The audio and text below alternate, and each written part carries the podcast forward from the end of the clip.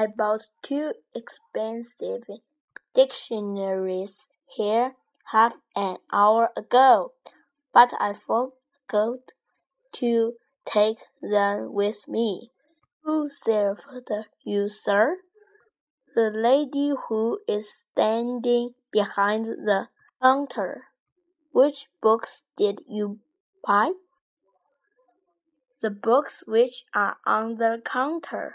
Did you serve this gentleman half an hour ago, Caroline? He says he's the man who bought these books. I can't remember. The man who I shot was wearing a hat. Here you got a hat, sir. Yes, I have. Would you put it on, please? All right. Is this the man that you saved, Caroline? Yes, I recognize him now.